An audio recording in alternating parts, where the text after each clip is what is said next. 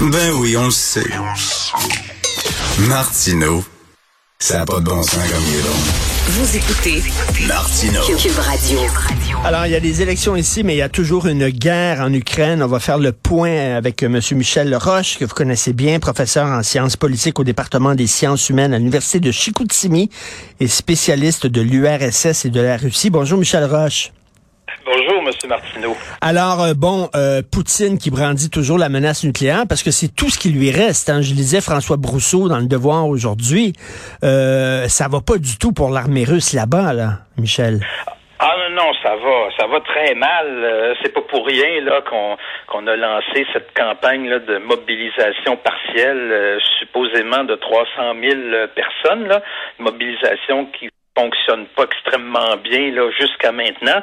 Alors euh, donc on, on, pourrait penser que euh, ultimement, je dis bien ultimement euh, qu'on pourrait si la situation dégénérait que dont des, des, erreurs aussi seraient faites du côté de l'OTAN, que ça pourrait euh, ça pourrait peut-être aller jusqu'à peut-être une bombe tactique. Mais en attendant, ben, la menace, euh, elle est elle est elle est bien réelle et euh, je pense que il faut il faut surtout pas commencer à, à s'imaginer que toutes ces paroles là, là ce n'est que du vent.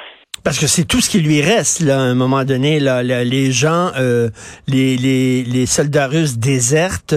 Il y a des gens qui veulent éviter la conscription, qui se cassent un bras. Il y a des gens qui sautent dans des avions pour s'en aller en Turquie.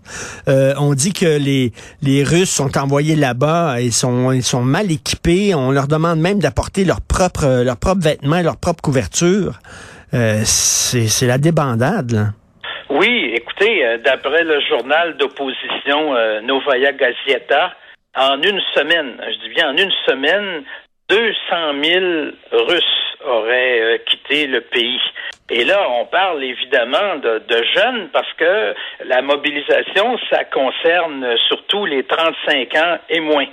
Alors c'est toute une saignée qu'on connaît puis comme vous le dites là c'est pas c'est pas la plus grande euh, disons les bataillons là qui sont les, les plus expérimentés là qu'on est en train de former euh, pour aller au front alors, à défaut d'avoir euh, la qualité, ben, euh, Poutine, il envoie la quantité. Alors, c'est pour ça, donc, qu'il mobilise autant que possible. Mais il faut, faut quand même euh, savoir que il y a, évidemment tous ces, toutes ces personnes qui sont opposées à la guerre, qui fuient, mais il y a également des volontaires aussi. Alors, euh, en partie, ça va quand même fonctionner, hmm. cette stratégie-là. Maintenant, est-ce que ça va permettre euh, de l'emporter sur le terrain? Ben, euh, ce serait assez douteux. Il faut plutôt s'attendre à, à, fort probablement de nouvelles humiliations. Et c'est sans doute la raison pour laquelle on commence à évoquer justement l'utilisation d'armes beaucoup plus létales et ça pourrait aller donc jusqu'à une bombe nucléaire tactique. Mais quand même, comme je vous disais tout à l'heure, c'est euh, c'est quelque chose donc on donc, on va utiliser avec la plus grande prudence, parce que le jour où l'armée russe aurait recours à l'une de ces bombes tactiques, on peut imaginer que cette fois-ci, ce qui reste d'alliés euh, à la Russie, ou disons qui euh, ont hmm. une, disons une amitié, enfin, disons passive là par rapport à la Russie, vont vont, vont les laisser tomber là. Donc, on peut on peut quand même imaginer que dans les cercles dirigeants en Russie, euh, cette possibilité-là, ça ne fasse pas l'unanimité. D'ailleurs, il y a des divisions, hein. il y a des divisions au sein de l'armée, il y a des divisions au cercle dirigeant, et euh, ça, peut en fait contribuer à, quelque part à, à imaginer qu'on on va finir par en sortir de ce conflit-là, mais si on en sort, fort probablement, ce sera parce que euh, la situation euh, à l'intérieur euh, en Russie va devenir intenable. Mais en même temps, c'est lié à ce qui se passe sur le terrain. Parce que si on subit de nouvelles défaites dans les prochains mois, ben, ça va contribuer aussi à pourrir le, le climat au, au, Kremlin même. Mais on, on compte quand même encore beaucoup du côté des Russes sur l'hiver pour euh, lancer une contre-offensive. Alors, reste à voir là, ce que ça va donner euh, réellement. Et ça dépend aussi d'une autre donnée dont on ne parle pas, c'est-à-dire les rapports entre euh, l'Ukraine et les pays de l'OTAN, parce que les équipements qu'on leur envoie, ça fait toute la différence du monde aussi. Et l'hiver a toujours aidé les Russes dans leur bataille. Hein? Ça, ils ont permis de, de ça a permis aux Russes de vaincre Napoléon, ça a permis aux Russes de vaincre les nazis dans les années 40. Euh, effectivement, c'est ce qu'on dit euh, par les temps qui courent, mais il y a une chose qu'on oublie là-dedans, c'est que euh, les Ukrainiens, euh, c'est pas les Français et ce ne sont pas non plus les soldats allemands. Eux aussi ils ont un véritable hiver chez eux et ils savent se battre dans ces conditions-là. D'ailleurs, il y avait des Ukrainiens aussi contre Napoléon et contre les armées allemandes pendant la Deuxième Guerre mondiale. Et Michel Roche, est-ce qu'on nous a menti sur la force de l'armée russe? Parce que là, on se rend compte finalement que, euh, je dirais pas que c'était un tigre de papier, mais quand même, est-ce qu'elle n'était pas aussi forte qu'on nous l'a dit ou qu'on l'a cru? Ben, euh, pour se défendre, ben, c'est un pays qu'on ne peut évidemment pas attaquer compte tenu des milliers de euh, missiles nucléaires qu'il y a dans le pays. Mais là, on, on parle dans ce cas-ci d'un pays qui en attaque un autre. Or, quand on attaque un autre pays, on a besoin, d'après les experts militaires, ce que je ne suis pas, d'avoir une armée euh, au moins trois fois plus nombreuse que celle du pays qu'on attaque. Et ça n'a pas été le cas. Et c'est sans compter, évidemment, le moral des troupes.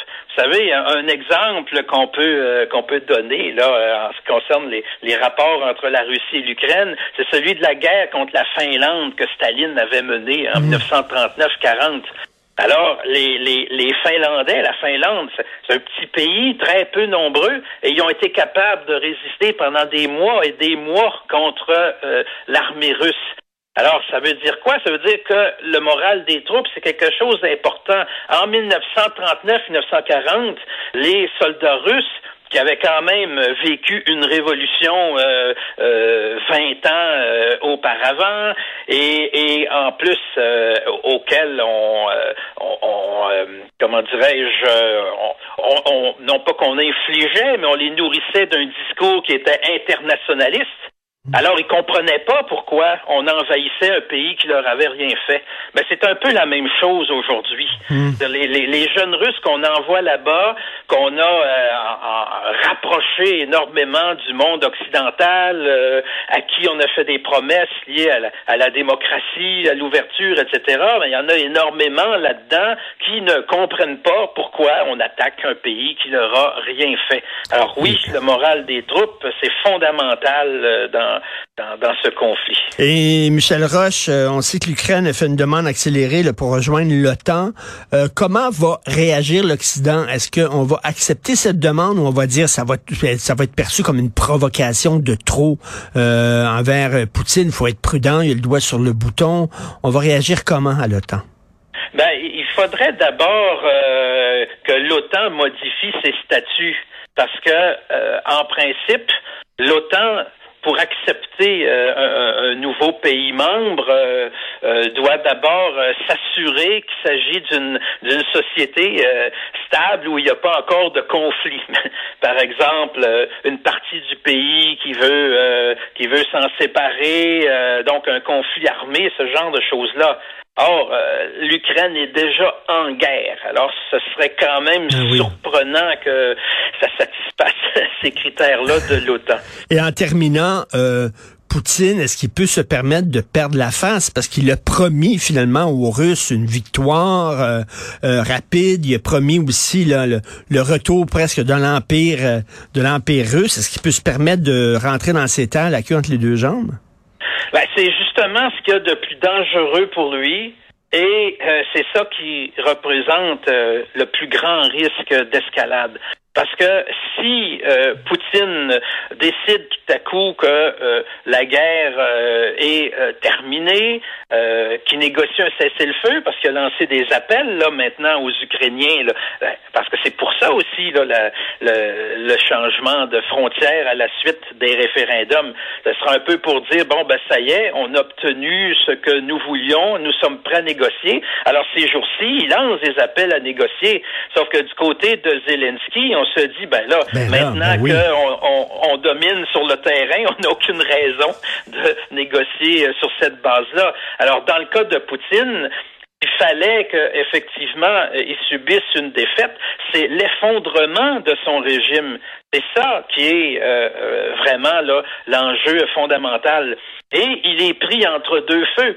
C'est-à-dire, d'un côté, il y a euh, ces ultranationalistes qui voudraient qu'on décrète carrément la mobilisation euh, générale et non pas simplement la mobilisation partielle et qu'on convertisse l'économie russe en économie de guerre. D'ailleurs, apparemment, là, c'est ça qui est en train de, euh, de se produire. Là, c'est planifié pour les prochains mois. Et de l'autre côté, il y a la peur chez Poutine de mobilisation dans la société. D'ailleurs, c'est pour rien qui a attendu si longtemps pour décréter la mobilisation partielle, c'est parce qu'il a très peur des réactions de la population. Et vous savez, il aurait très bien pu fermer les frontières pour empêcher ces gens-là de partir, mais c'est assez volontairement qu'il les laisse encore euh, relativement ouvertes. Mmh. C'est pour se débarrasser euh, partiellement du potentiel mmh. de contestation. En tout cas, j'espère qu'il ne fera pas comme un rat. Les rats, lorsqu'ils sentent qu'ils sont pris dans un coin, ils nous sautent au visage. Euh, faut prendre ça au sérieux, la menace euh, de l'arme nucléaire. Merci beaucoup, Michel Roche. On va certainement se reparler. Euh, professeur en sciences politiques au département des sciences humaines à l'Université de Chicoutimi. Bonne journée. Merci. Bonne journée à vous, je vous en prie.